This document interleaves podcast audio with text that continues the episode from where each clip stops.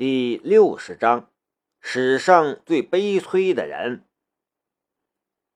南明刚想说不信来检查，就突然面色一变，侧头看向了小花园的方向。有人来了。盲杖激活的能力或许是回声定位，但用盲杖时却又超出了回声定位。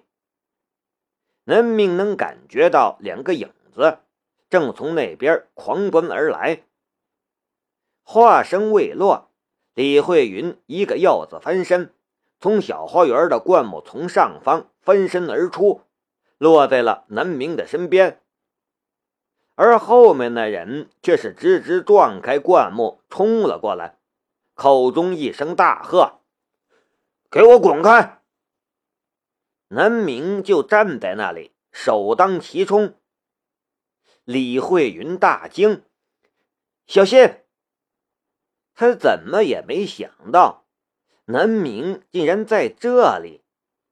而以南明的小体格，这一下子被撞上去，怕不是被撞个半死？真要是被撞上，他也不用再调查南明了。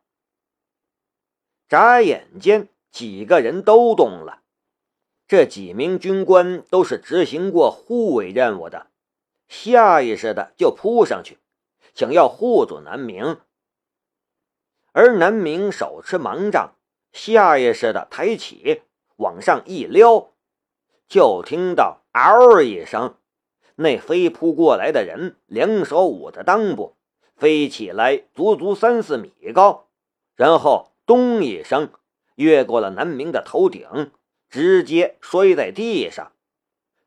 我靠！几个军官差点眼睛都瞪出来。一根轻飘飘的盲杖，竟然能把至少一百八十斤的大汉挑飞三四米高。而曾经亲历过庆林丘密林中那场大战的小胖赵高峰。则是完全呆住了。多么熟悉的一切重现！他没想到，在这里竟然还能见到这销魂的一棍。李慧云整个人都一阵酥酥麻麻。如果刚才他扑出来，南明也来这么一棍，那他就成了他们李家最大的罪人了。还谈什么报仇？老爸会从地下爬起来把自己掐死。其实，其他几个人这会儿也觉得某个器官一痛，真狠呐！因为肾上腺激素的缘故，疼痛暂时被屏蔽了。那刚刚被南明都当来了一棍的人。竟然还没昏死过去，挣扎着伸手去摸腰间，而赵高峰和杨吉则是下意识的护在南明的身边。另外一人一个虎扑，就把扑倒在地的那人按住。突然觉得腰间鼓鼓的，掀开他的衣服，向他的腰间看去。枪！那军官面色一变。竟然被身下的那人挣扎开来，刚想去摸枪，又是一人上去按住了他，把他缴了械。再然后，那人就听到整齐却急促的脚步声，一大堆黑色的军靴正急速接近。看他娘的，掉到冰窝里了！那大汉抬头看了一眼，眼前影影幢幢的。全是绿军装，只觉得脑袋嗡一声，胯下的痛苦终于袭来，终于昏死过去。他昏死过去之前，最后一个想法是：这世界上还有人比我更倒霉吗？拿下他！来的都是杨吉的兵，他伸手一指。顿时就有一群壮小伙子蜂拥而上，把李慧云也按住。老板，救命！李慧云再怎么厉害，也闯不过千军万马，只能大声求助。他做梦也没想到自己会向南明求助，而且还求助的那么顺溜，毫无心理压力。但眼前这状况，不求助也不行啊！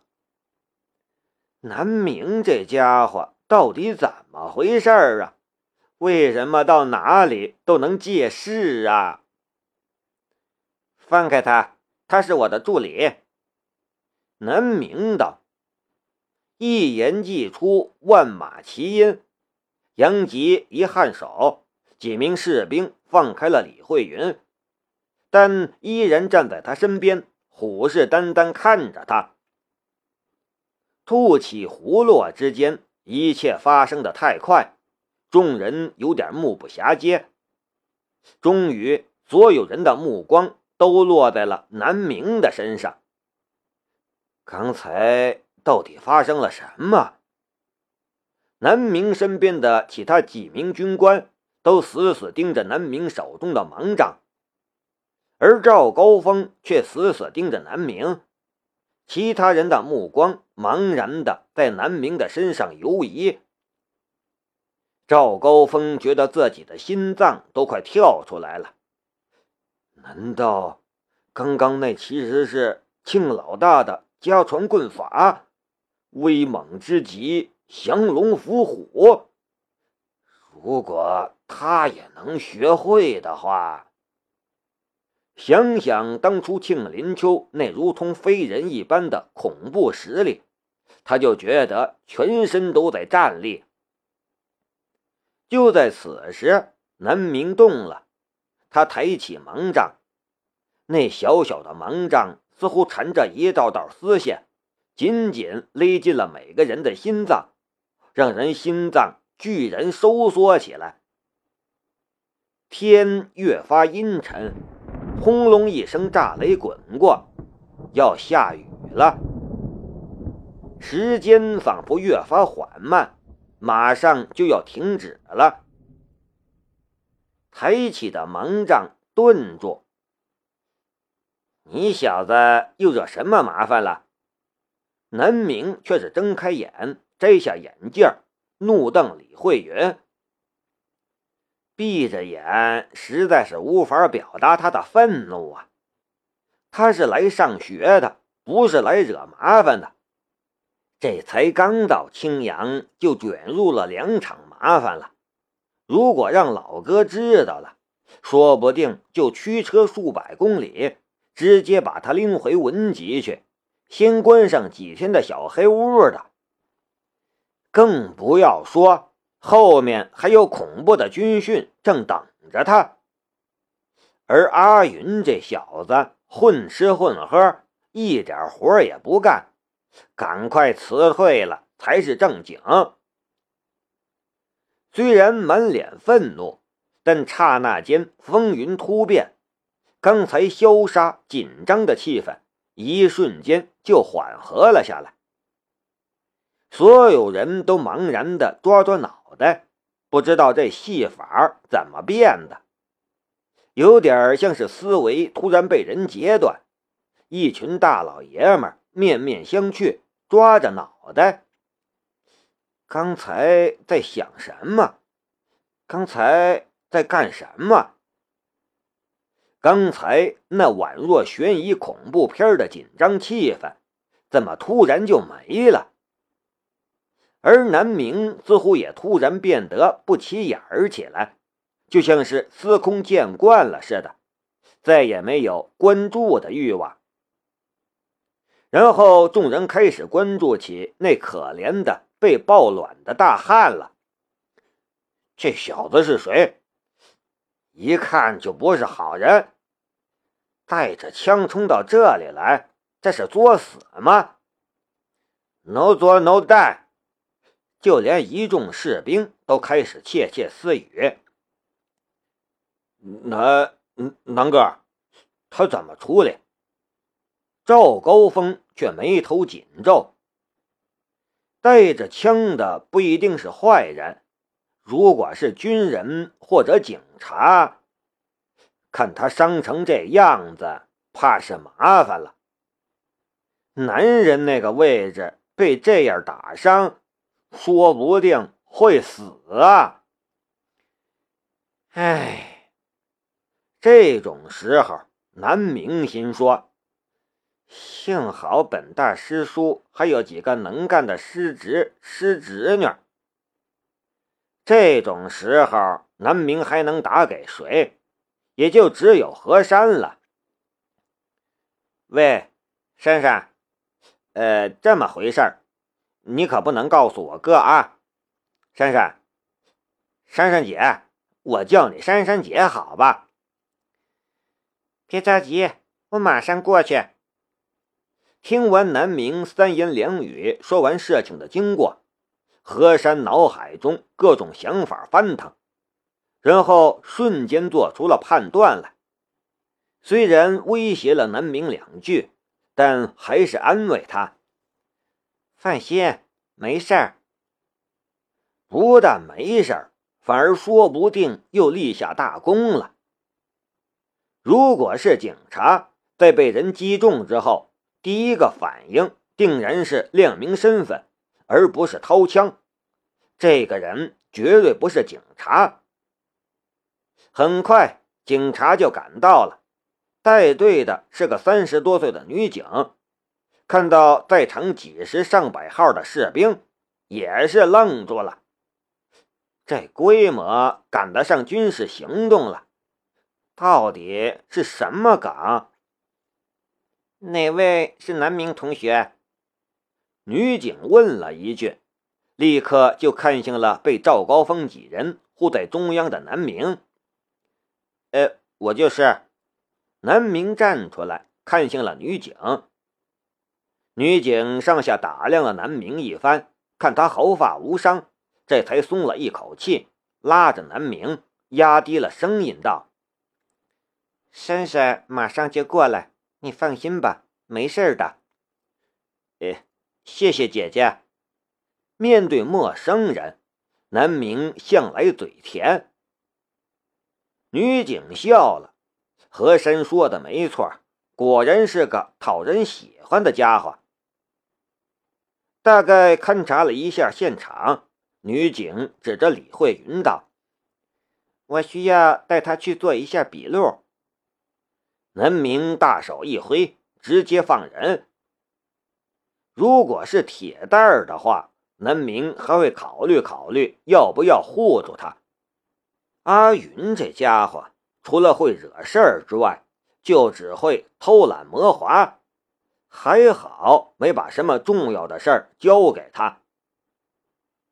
如果李慧云知道南明这么看他，说不定会羞愤到一头撞死。李慧云低头看向了昏死在地的那个人。如果换个地方，如果身边没有几十号人，他一定会想办法把那人杀了，免得他暴露自己的身份。但现在，就算是有十个他，也搞不定眼下的状况啊！这下危险了。尽管心中一百万个不愿意。李慧云也只能磨磨蹭蹭走向那女警。女警对他倒是很客气，或许是看在了南明的面子上。不过，就算是花团锦簇欢迎他，他也不想去呀。这次去了，如果被弄清楚了身份，说不定就出不来了。他身上可是背着一条人命呢。走着走着，李慧云下意识地抬起头，看向了南明的方向，露出了乞求的神色。人在屋檐下，不得不低头啊！但他却看到南明压根就没管他，正对着远方招手呢。铁蛋儿，这边，这边。铁蛋儿本来把自行车蹬得飞快。但现在看到这边这么大阵仗，差点直接一个大马趴趴在地上。怎么又来了这么一大批的警察？还是当兵的？到了小花园附近，铁蛋儿一脚蹬地，抹了一把脸上的汗，都不敢靠太近，远远的道：“老老板，马上就要下雨了，您不赶快回去？”“是啊，要下雨了，我都没带伞。”南明抬头看看天，对身边的几个人道：“哎，走到我那里坐坐。”又转头看向了女警察：“姐，这边没事了吧？你要不要去坐会儿？”女警笑着拒绝了。这里确实没南明什么事儿了，那么多人当目击者，所有人都看到，南明不过是自卫而已。不过，其中也有很多存疑的地方，譬如南明怎么有能力制服那么强壮的人？说不定是这些军人插手，而如果事情牵扯到了军人，就麻烦了。所以这件事还是忽略一部分比较好。来，铁蛋，我给你介绍几个朋友。南明招招手。给铁蛋儿介绍自己身边几个军官，而李慧云的求助被他直接忽略了。李慧云感受到了深深的恶意和区别待遇。那个死铁蛋儿有什么好？铁蛋儿看到李慧云被警察带走了，顿时升起了幸灾乐祸之心。哼，这家伙！果然不是什么好人。这边李慧云满心悲凉，垂头丧气上了车。警车门还没关上，就看到南明走了过来。阿云，你别害怕，没事的，我罩着你呢。南明伸手拍了拍他的肩膀。警车已经开走很远了。李慧云还觉得自己肩膀上温温热热的，似乎有股异样的力量。这种感觉，他第一次体会到。天愈发阴沉了，豆大的雨滴开始噼里啪啦的落下来。不远处，一辆文吉牌照的车缓缓停下，车窗后面，一双阴沉的眼睛正盯着这边。